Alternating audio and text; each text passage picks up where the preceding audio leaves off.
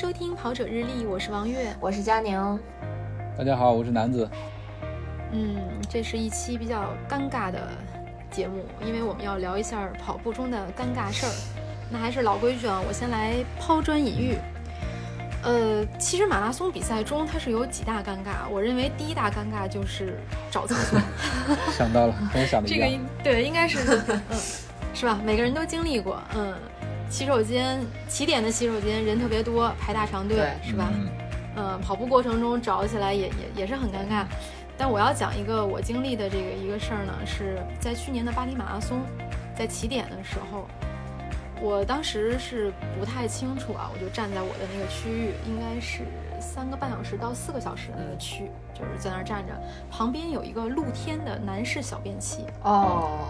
但是当时我是没有认出来它，因为我第一次见那个东西。国内是没有赛事用这种的，国外它就是会把更多的封闭的卫生间留给女性跑者，那男性跑者可能就露天解决了。然后我我本来这个区域的女跑者就不多，大多数都是男跑者，我身边也站了很多的男士。然后就在我身边一个男士，他就很自然的转过身去，然后开始小便，我才知道这个东西是干嘛用的，原来就是大家可以在那儿围一圈儿。我我不知道你们见过没见过那种露天小便器啊，就是围一圈四角的那种，大概四个人面对面。啊，见过见过照片是吧？视频什么的应该会有啊。对，嗯嗯，这国外特普遍，特别普遍。嗯，是吧？嗯，这个东西你乍一想挺尴尬的，但是实际上的话，你想想，它其实完全做到了这个个人隐私的保护啊，对吧？也不会造成太大的。你只不过是会从背面看到他在小便，感觉对对对，都有挡头。对，嗯，没错。对，你说这个该挡都挡了。对，我是想说这个，其实我见过很多，我觉得还好，就是海外的比赛特别特别多。但是你们见过女士的小便区域吗？我这个真的特别夸张。啊，对，男子你肯定不会见过的。我只在越野赛中。我在越野赛中见过有这个女性跑者，真的就是，尤其是精英跑得非常快的那种，她可能找不到这种封闭式的卫生间就不找了。嗨，这种人家在前面跑，后边可能落得也特远，就就地解决，可能也就解决了。你知道我看见的是什么吗？就是呃去年的伦敦马拉松，我觉得可能跑过伦敦马拉松的人，女生啊，可能都见过，但是不一定真进去过。我真进去了。就是伦敦马拉松，它为女性跑者专门辟开了一个区域，是可以小便的区域，它就像男性的站立小便池一样。然后你进到这个区域的时候，每个人拿一个纸壳子，就哦，你们想象一下，拿一个纸壳子也站着吗？你进去之后呢，把那个纸壳组装一下。门口有人教你，就是他有一个图，会告诉你说这个纸壳你要怎么折一下，把它变成一个类似男性生殖器的一个东西，接一下。哦。然后你进去之后就站在那里，前面有一个类似于垃圾桶的东西。我不知道，就是这个站立式小便，女生有多少人尝试过？反正我尝试了一下，我呃尴尬就不提了，非呃怎么样？酝酿了半天，反正 然后在门口的时候。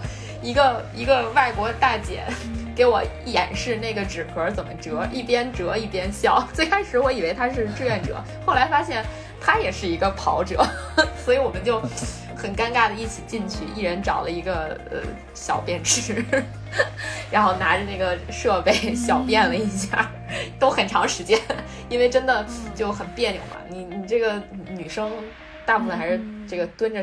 对对对对对，尝试哈，尝试一下站立式心理障碍。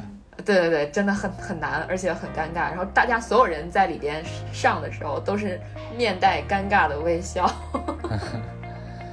好吧，你这上厕所这个事儿，总体来说还是男的比女的要方便一些。对，你看以前的话，那个都是封闭式的，一个人一个人的那个厕所。嗯。但是现在你看，在北马起点，它搭了很多那种就是一排那种简易的厕所。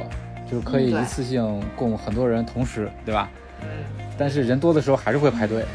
啊，是这个上厕所排队，我觉得是一个非常普遍的一个事儿，正常的事儿。其但是但是有技巧，你知道吗？肯定是有技巧的。比如我说一个，就我说一个技巧吧，也不叫技巧，就是一个一个小 贴士吧。就我今年去跑呃，不对，我去年去了，老老想老想觉得是二零一九年，啊，就是二零一九年的时候我去跑柏林马拉松，那是我第二次跑柏林了。我以前跑马拉松之前我也不上厕所，就我在我一般都是在酒店啊或者家里解决好了才去嘛。呃，后来因为种种原因，就是比赛习惯改变之后，我就开始会到赛场里面去比赛前上一个厕所。那今年的柏林我就准备赛前上个厕所，开始的时候我就是在存完包尔区。那片儿有一部分厕所，我在那儿排队排好久，我排了大概得有四十分钟，就排队上厕所排了大概有四十分钟，而且队伍它一直都不往前走，对对对，很久，都不真的马上就要放弃的时候，我可能排四分钟，对，然后马马上 马上就要放弃的时候就排到我了，然后我就上了，上完之后我基本上就是以大概不到五分的配速冲到起点去的，就起点区，我到了起点区发现起点区旁边的厕所。没有人排队，所以就这这个就是一个很，就是我觉得是个隐藏的知识点。就反正至至至少在柏林马拉松是这样的，就不用非得在离起点很远的地方去解决你的这个个个人问题，你可以到起点里边去，就起点区域附近的厕所去，真的是没有人排队。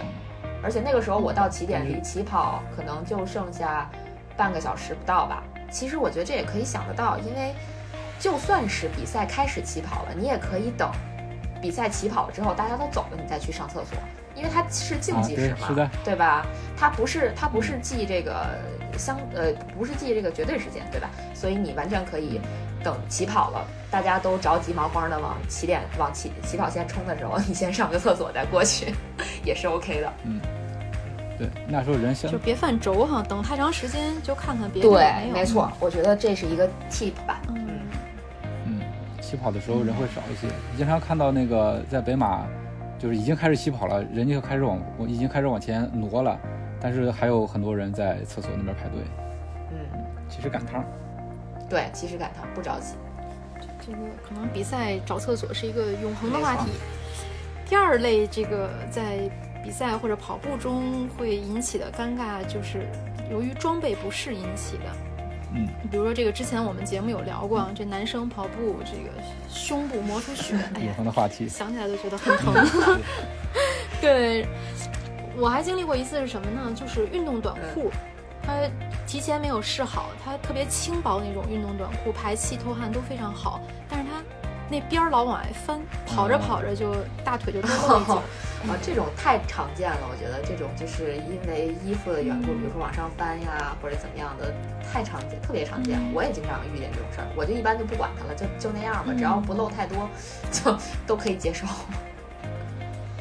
嗯，装备要带好。其实这个事儿本身不太对，本身不尴尬，尴尬的就是因为现在比赛摄影师太多了，就最后你看你跑步的那个照片，你那个照片。短裤老是翻上来的，对，这的确是，嗯，这样就会有不美的照片儿。但是我看一些就有一点尴尬。嗯，我看有一些跑得比较快的或者那种专业选手，他们的短裤都很短啊，是吧？也不存在卷边的现象。对，还有就是我们之前说过的紧身的嘛，紧身的就不会出现这种情况。我发现好像国外的这种精英选手比较喜欢穿紧身的短裤。或者说紧身的那个三三角紧身短裤，我不知道你们观察过没有啊？国内的好像知道，就是很短的那种。对，国内的好像穿那种宽松款的会比较多一些。嗯，我也是从这两年开始，就是因为会不断的在比赛中发现一些问题嘛，然后就开始想，那可能应该是尝试一下这种紧身的装备。嗯，对。其实说到这个紧身的装备，我我想讲一个事儿，这个还挺有意思的。我觉得是一个奇幻奇幻的经历，不是一个尴尬事儿啊。就是，呃，就是第一年我跑上海马拉松的时候，哎，第一年还是第二年，我不太记得了。然后当时我很早，那年下雨，我很早就去起点了，大概可能六点还是五点多我就到起点了。到起点之后呢，我当时是穿了一条。呃，应该是二叉 U 的那个压缩长裤，那个长裤应该是我买了没多久，还挺新的。呃，我正在这个往起点那个方向走，就上马，我在往起点这个方向走，有一个又高又帅的帅哥，然后就接近我，拍我肩膀。哎，我当时还挺激动的，我还以为哎，这个帅哥跟我搭讪，就是说，对，结果没想到帅哥跟我说了一个令我非常匪夷所思的要求。他说：“你你能不能把你的这个裤子借我一下？”我我说啊，我说借裤子，这这什么什么鬼啊？然后我说啊，怎么借呀？他说呃是这样的，他说我女朋友比较胖，但是呢，她买了一条这个。就就也是二也是二叉 U 的这么一个压缩裤，她买的是小号，就好像是叉 S，我当时穿了一条 S，应该是。他说我他买了一个叉 S 的这个裤子，但是他比你胖，他穿不进去，所以他还要跑马拉松，那那怎么办呢？他说你这个是什么码？我说我这是 S 码。他说那能不能你穿他的叉 S 码，然后把你这个 S 码给他穿，然后比赛之后呢，我洗好了再还给你，或者我再给你买条新的都行。哎，然后我当时就觉得，我说这个不合适吧？我说，首首先，这个我这个裤子也穿了好久了。然后第二是，你现在给我一条更小号的裤子，我也不能保证我一定穿得进去 啊，对吧？而且跑马拉松这么这么长一个时间的事，我直接穿一个特别新的装备上来，那肯定也是不行的呀。哎，我就很不好意思拒绝了他。对对对。但是这个真的很奇幻，你们遇到过这种吗？会会在比赛里面想跟你们换裤子的，真的是很崩溃。这真是线上叫线扎耳朵痒，真真的是。就是买了装备之后就没试过嘛？对，那可能他当时跑，我估计也不是跑全马，我觉得有可能，比如说是跑上马的十公里啊，或者是半程什么的，这种都有可能。嗯，小哥哥这么帅，你跟他说别换裤子了，换个女朋友吧。嗯，这个我就没有僭越。嗯，哎，看了一下，对方的女朋友可能打不过，非常有可能。嗯，这是一个很 很神奇的故事，就我没有想过我会遇到这样的事儿。嗯嗯，但是也是之前听过一些跑友讲，确实在这个比赛之前会有这种。比如什么现场跟你商量换个鞋啊，就装备自己没带全，或者在起点的时候跟别人借凡士林啊，啊，所以大家还是要提前做好准备。嗯，对，就借凡士林，我觉得还好啦，对吧？是因为凡士林它不是那种呃特别刚需的东西，也有也不是所有人都会带啊，而且这个一次性的用品嘛，它不像装备，你装备你借一次怎么借呢？借完了怎么还呢？啊，对。就就有一次，我我忽然想起来，我有一次跟我一个朋友，呃，参加一个越野赛，呃，北京周边的一个越野赛，当时是冬季赛，冬季赛就是会有雪嘛，冰啊什么的，就比较滑。我们当时是碰到了一路徒步去的人，然后他们拿着那个登山杖，我们当时就没有拿越野跑的那个杖，他们就把他们其中一根杖借给了我一个朋友，结果。呃，因为我们速度稍微快一点，比他们徒步快。呃，等我们到了终点，也不知道该把这根杖还给谁，真的就 是借借完了，有有借无还。对对对，没有留联系方式吗？借你们的时候没？啊，没有留联系方式吗？没有，所以这个也很尴尬。着急赶路呢。借的时候也没说，借的时候你也没说。对对，人家就说哎，借给你们吧，就说了一句说借给你们，结果没想到是给我们。嗯。人家到那终点，人家还想呢，不借的吗？怎么没在那等着还给我们呀？也是挺逗的。嗯，我有一次是忘带东西，是忘带了我的腰包，也是跑北马，而且那一年我记得特别清楚，是呃那年是雨战，我当时那个呃很尴尬，手机没地方放，然后你拿在手里的话，因为一直下雨，又怕那个手机给淋湿了。你知道当时我的那个解决方案是什么吗？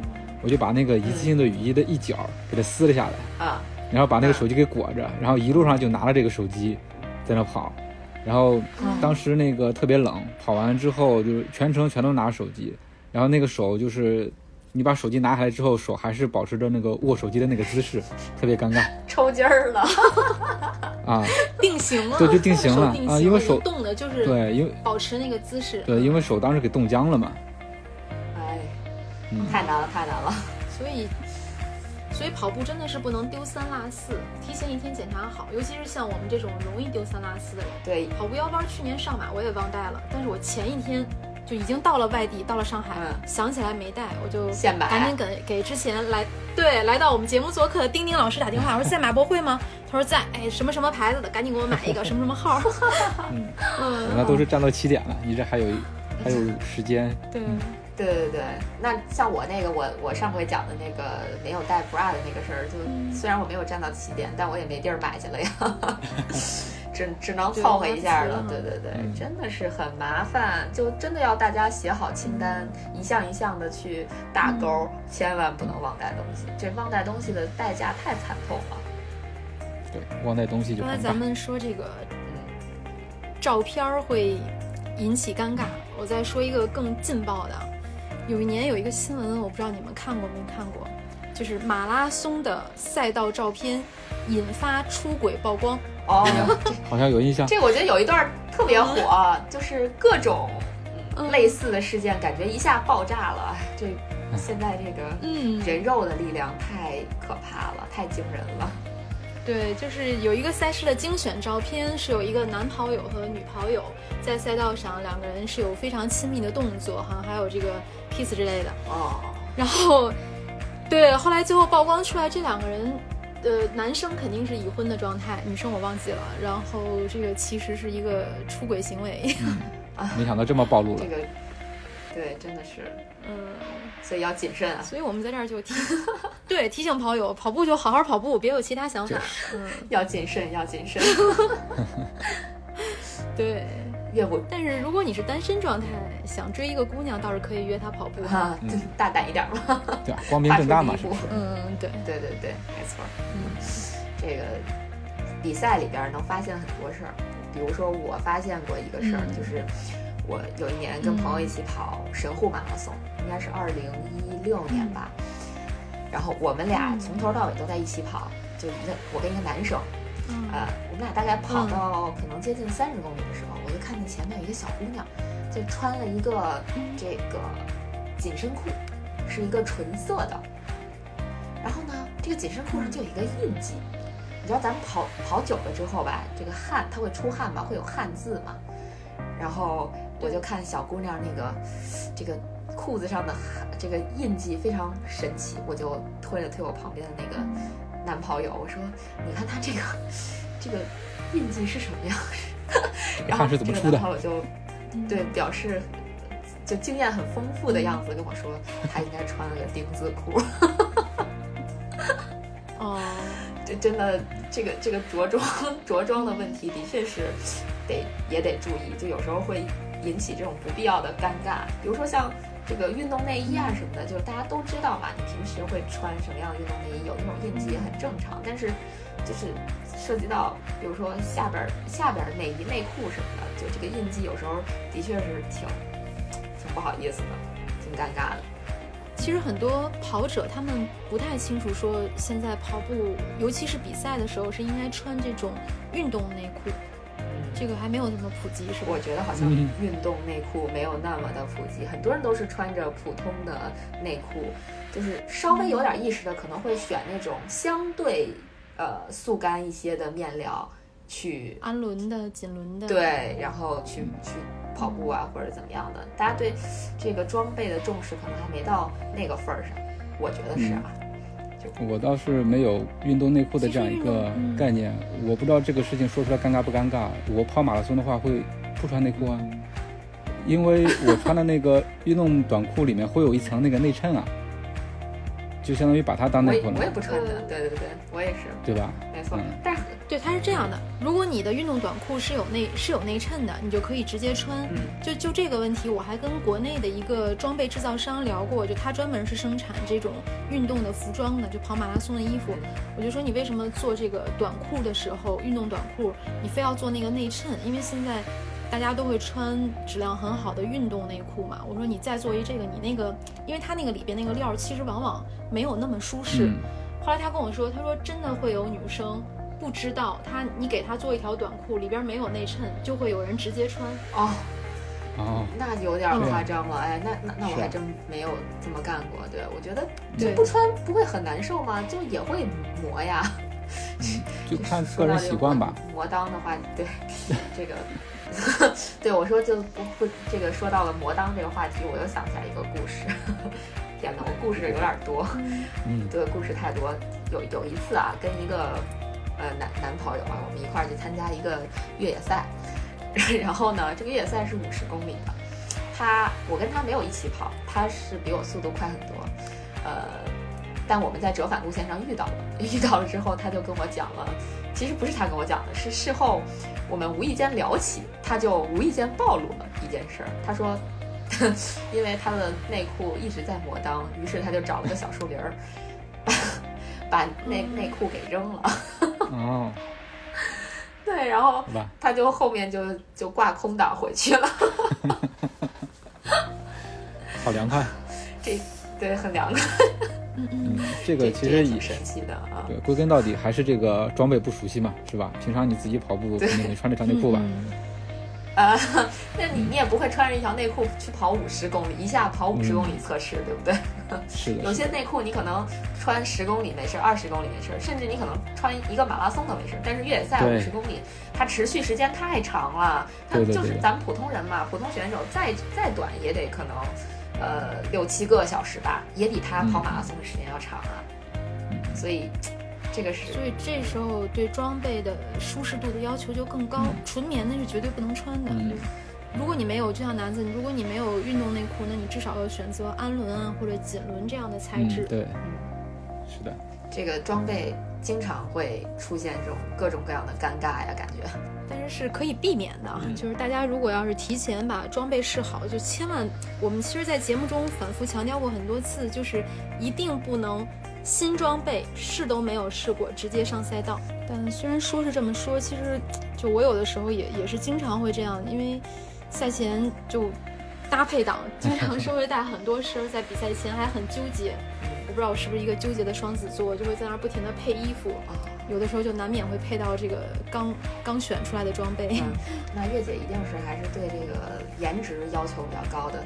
我记得我刚开始跑马拉松的时候，经常一身得穿七八个颜色，花里胡哨的。然后，直到最近两年才开始回归，就是纯色。嗯，花的要配好了也挺好看的。嗯，我穿不出那个范儿来，我穿上就就跟刚从那个这个农贸市场走出来的差不多。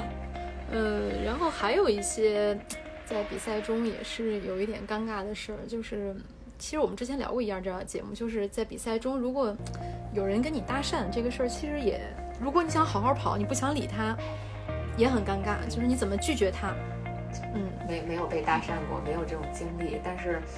我，就是我觉得这个，如果是我的话，我好像也不太愿意去搭讪别人。我觉我也我觉得搭讪别人真的是一个比较尴尬的事儿。是啊，就是你又不想跟他聊，今天我就想好好跑步，创造一个好成绩。我我因为我是经历过这种的，然后但是路上就又有人总是在跟你讲话，我就装过哑巴。好办法。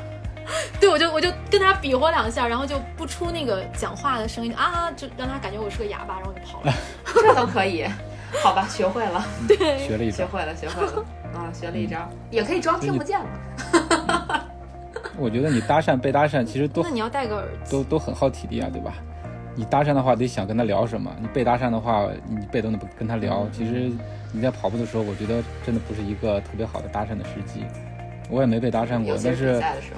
那我不知道你们有没有这种经历，就是比赛的时候接电话，嗯，就是你跑着跑着，突然你电话响了，哎呀，对，你是当时接还是不接呢？对吧？万一领导过来有有一个急事找你，怎么办呢？呃，我倒是没没碰到过，但是我看到过别人接电话，就一边跑累的，就是气喘吁吁，然后还在接电话，还有好像还是工作上的事，还在那解释，有时候解释不清，然后赶紧停下来。比赛不都在周末吗？什么破班不上了？估计没有这个魄力啊，有的甚至赶紧停下来，然后在路边把电话打完，然后再跑。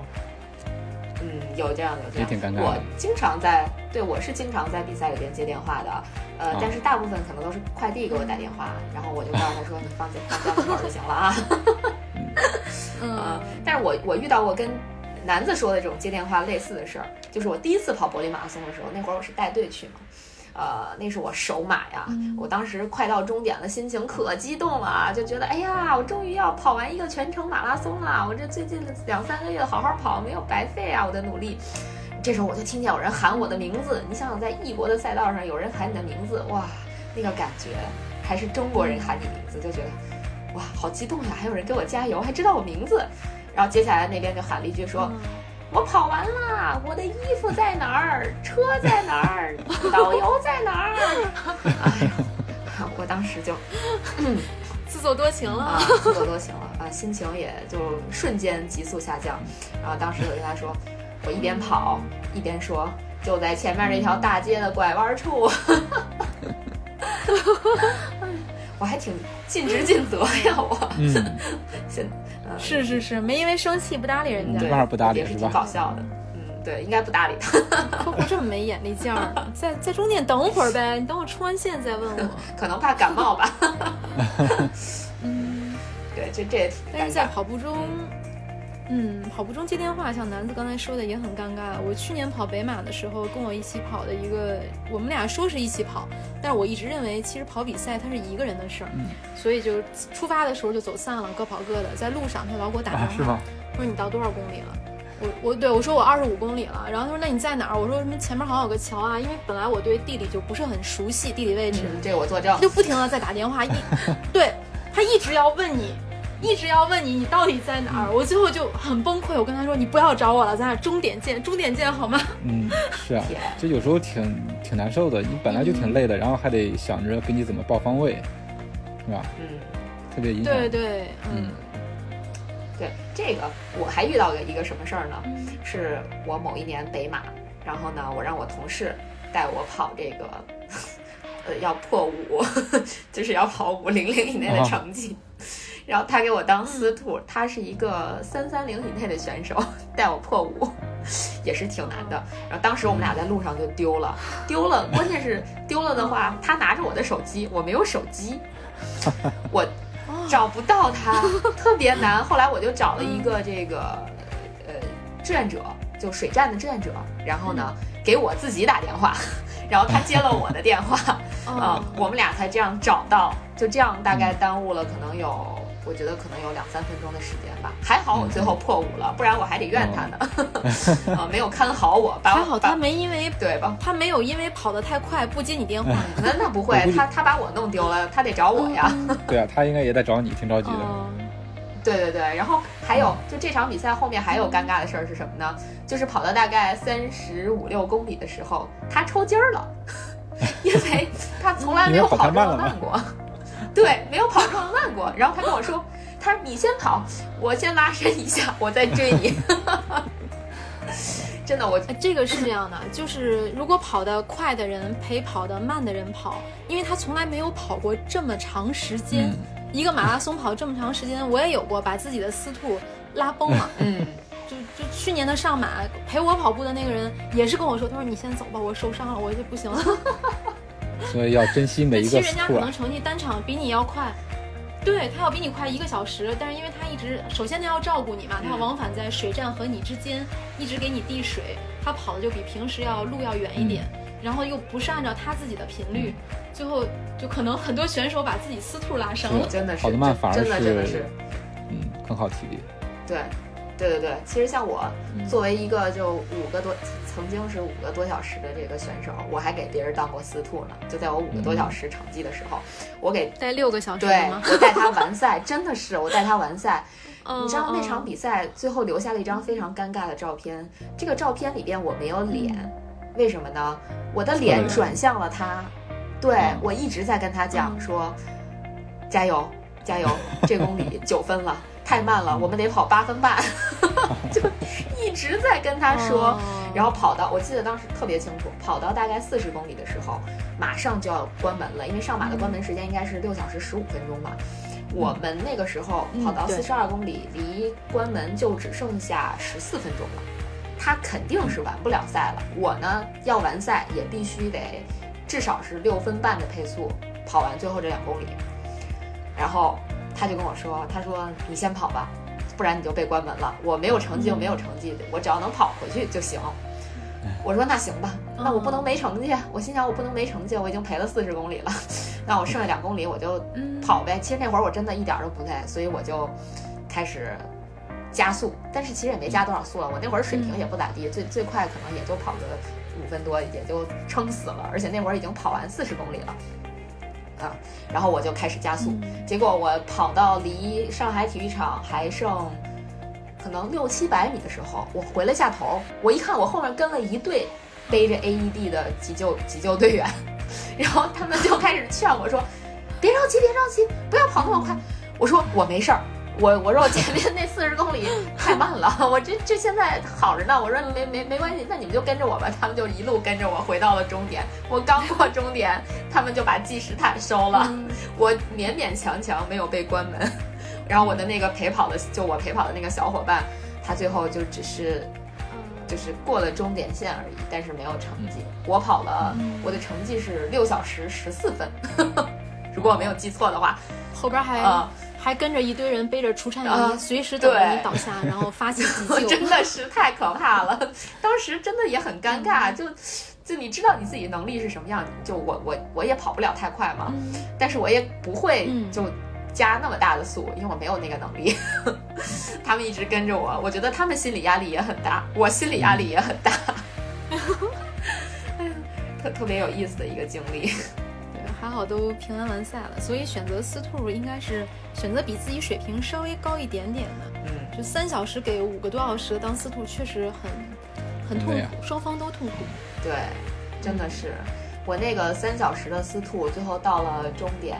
剩二百米的时候，我真跑不动了，他就一直在给我打气。他说：“加油啊，你再你再跑快点，你就能超过我们某一个朋友的 PB 了。”其实还有一个越野赛中的尴尬事儿，我觉得应该跟大家说一下。这个故事最早也是从佳宁这儿来的。佳宁之前在节目里说过，他说他跑步撞树。我之前就想，这这眼神是得多差多瞎呀，跑步能撞到树上。后来前几天我们一起去爬了个山。我就终于知道什么叫跑越野赛撞树了。如果你没有仔细观察地形，它经常在山上会有那种倒下来或者比较低的树。对，呃，你下坡的时候如果冲得太快，你刹不住，就真的会撞树。对，而且如果你关注脚下的这个石板啊或者石头啊，你不想脑袋顶上的很多那个树比较低的话，你真的可能会撞上去，尤其是速度比较快的话。是的，是的，嗯。我觉得撞树的原因主要也是光低头看路，对你光低头看路了，你的注意力在脚下，然后那个树突然伸出来，你根本就没没时间去反应。所以这就是说，越野赛其实对我们有更高的要求，你得眼观六眼眼观六路，耳听八方，集中注意力。对，嗯嗯，一定要集中注意力，不能走神儿，一走神儿就容易出危险。我觉得越野赛其实相对危险系数还是比马拉松要高一些吧，尤其是很多路段，对很多路段 它不是那么的。呃，怎么说呢？平缓吧，它很多爬升也好，下降也好，有时候是有一些危险的。这可能是阻止我去参加越野赛的一大因素。我可能更适合休闲徒步。尤其如果下雨或者下雪的话，那路面情况更复杂，更要注意。嗯，对对，下雨雨战我遇到过，就是我记得一七年的宁海一百，当时那个那个路特别泥泞，雨。下一直在下，从比赛开始就在下，一直下到比赛终止。呃，还有一段时间是那种大雨，我当时拿着登山杖就踩到那个泥地里，感觉鞋都拔不出来，就是那种感觉。哇，这次哎，鞋拔不出来。有一年是有一个泥泞跑的比赛，当时是在云南的普者黑，有一个人他从第一个关卡跳下去是一个泥坑。最后他的鞋就陷在泥里了，然后 找鞋找了半个小时，就是捞不回来了是吗？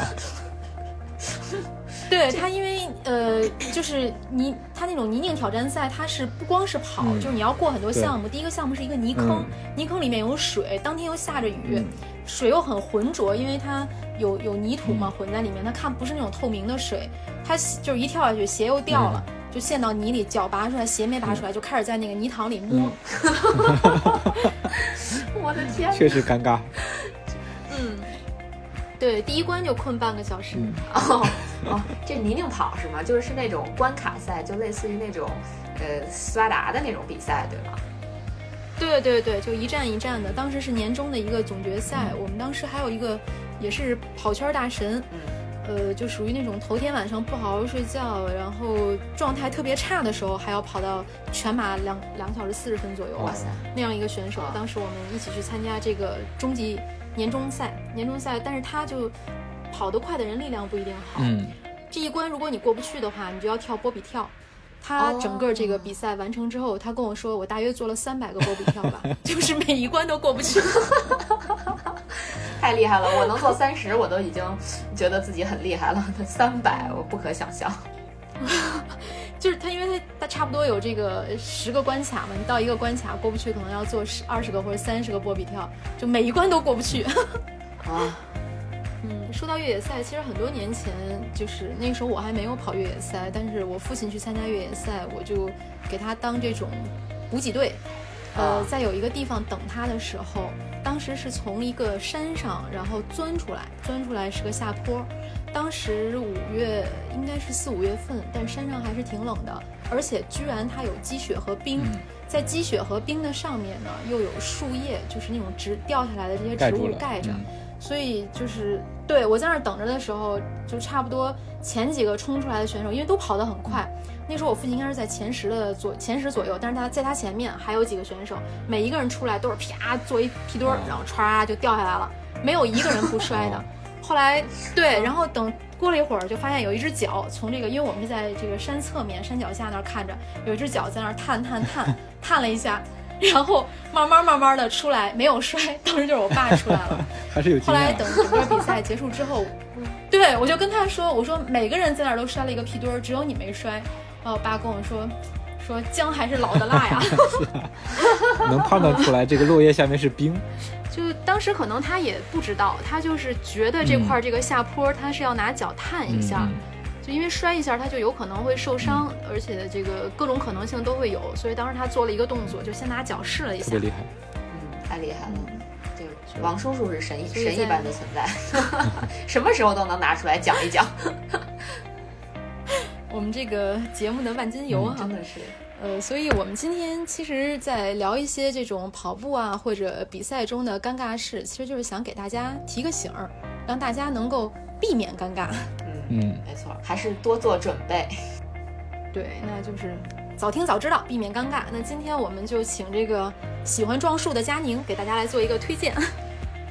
那今天就我来推荐啊，我来推荐一个黑马体育拍的。纪录片是体育方面的，叫《足球少年养成》。嗯，它讲的是日本高中生的足球比赛，它是一个全国比赛。然后它一共有两季，这两季大概就是讲两支，算是主要讲两支足球队，他们从这个县的选拔赛，然后一路打到全国大赛，最后制霸全国，这么一个故事。嗯。基本上，你从这个纪录片里面可以看到日本青少年的这个体育发展体系，以及他们对就普通民众也好，或者说呃真的参与体育的这些学生也好，你能看到他们对足球的热情以及对体育的热情，呃，包括他们的这种特别燃的那种战斗力和那种目标感，就看完之后觉得特别热血，觉得自己又年轻了一回 啊。我觉得日本的这些关于体育的片子，尤其是拍青少年的，就是都很热血。包括前一段时间就是关于香根的几个纪录片，就是中间我有一句话给我印象特别深刻。他们说日本人特别喜欢看年轻人非常努力的样子，就喜欢看你努力的样子。这里，对对对，这里其实我想说的是，就是你们可能听了这个名字，觉得可能是日本人拍的，但事实上这个片子是中国人拍的。嗯。这个还挺有意思的，嗯，不是黑马体育拍的吗？嗯，对，它是中国人拍的片子，然后一集大概也就是二十多分钟，一季也就是三四集，所以它体量特别轻，呃，可能在平时上班坐地铁啊，这这种过程中，你就可以把它看完。嗯，看完之后，真的感觉我们跟日本的在体育方面，就在应该说是在全民健身这个。业余体育这方面的这个一些差距吧，觉得他们很多时候在体育这方面的追求挺纯粹的，而且是真的、真的、真的热爱，而且参与度太高了。就他们一个一个全国性的这么一个大赛，它是那种单败淘汰制，而且基本每天都有比赛。到最后到总决赛的时候，就那天他体育场的上座率能到多少？五万多人。我觉得可能这个数据比中超一场比赛的上座率都要高，而且它的收视率能到百分之呃十二还是十以上，就这个数字都是挺惊人的。嗯。其实可能意识到这样的差距，我们才知道就是向什么样的方向去努力。嗯，就是我们中国人拍的这部片子嘛，首先我们就已经先看到了这个邻邦国家比我们强在哪儿。嗯，没错，真的很厉害。所以他们出了看日本的足球，我们基本上也能看到他们体育的一个缩影吧。你看日本足球出了很多厉害的人物吧。嗯。我觉得他们整个社会会把这个视角放在青少年体育这这块儿，我觉得是特别好的。你看，呃，不光是这个纪录片吧，你看他拍的一些，呃，动画片啊，《足球小将》啊，《灌篮高手》啊，还有《棒球小子》之类的，都是特别燃的。那我就觉得，你作为一个青少年，你看的这些片子，就会激发你对那种体育的热情和乐趣，对吧？你你就去更愿意去从事它。那其实潜移默化的，你整个你从事的人多了，然后你的水平自然就上去了。我觉得这也是我们的差距所在。对，可能教育者、家长的观念也是需要改变。像北京是有这个百对杯中小学生足球联赛，嗯，其实也很多年了，在我小的时候就有，现在应该也是还有。但是可能比如说教育者或者家长会认为这件事情他没有学习重要。嗯，对，月姐，你知道？对，你知道我说的这个日本的这个高中足球选手权大赛，它有多少年历史吗？你们猜一猜，应该也是一个百年历史的比赛。呃，基本上是了，它应该百年历史啊，九，对，九十七八届了至少。我天哪！所以你看他们的这个历史非常悠久，包括香根，香根也接近百届了吧？香根一传。嗯。所所以，如果说就以一百年来衡量，他们的这一个赛事能有接近百年的历史，我们可能才有三四十年。这样看，这个时间上的差距就比较大了。但如果说，比如说再过三百年，呃，我们有三百年的历史，他们有三百五十年的历史，这样差距可能就会缩小。所以还是要用时间去弥补我们之间的这个差距。对，去年的这个耐高联赛在国内也还是挺火的，引起了不小的反响。体育这个东西真的是一个挺值得研究的领域，有很多，包括青少年体育。其实青少年体育应该是一个基础吧，就如果小时候爱体育，那你长大了一一样会对体育很感兴趣，不管是参与体育还是看体育吧。对，这个不可能一个国家的体育非常好，但是它青少年体育就很弱，因为它是整个国家体育的基础嘛。那个训练基础。好，那我们今天的节目就到这里了，感谢大家的收听。如果你觉得有料有趣，那么赶快订阅我们的节目，同时推荐、搜索、关注“跑者日历”微信公众号、服务号以及小程序，更多精彩内容等你发现。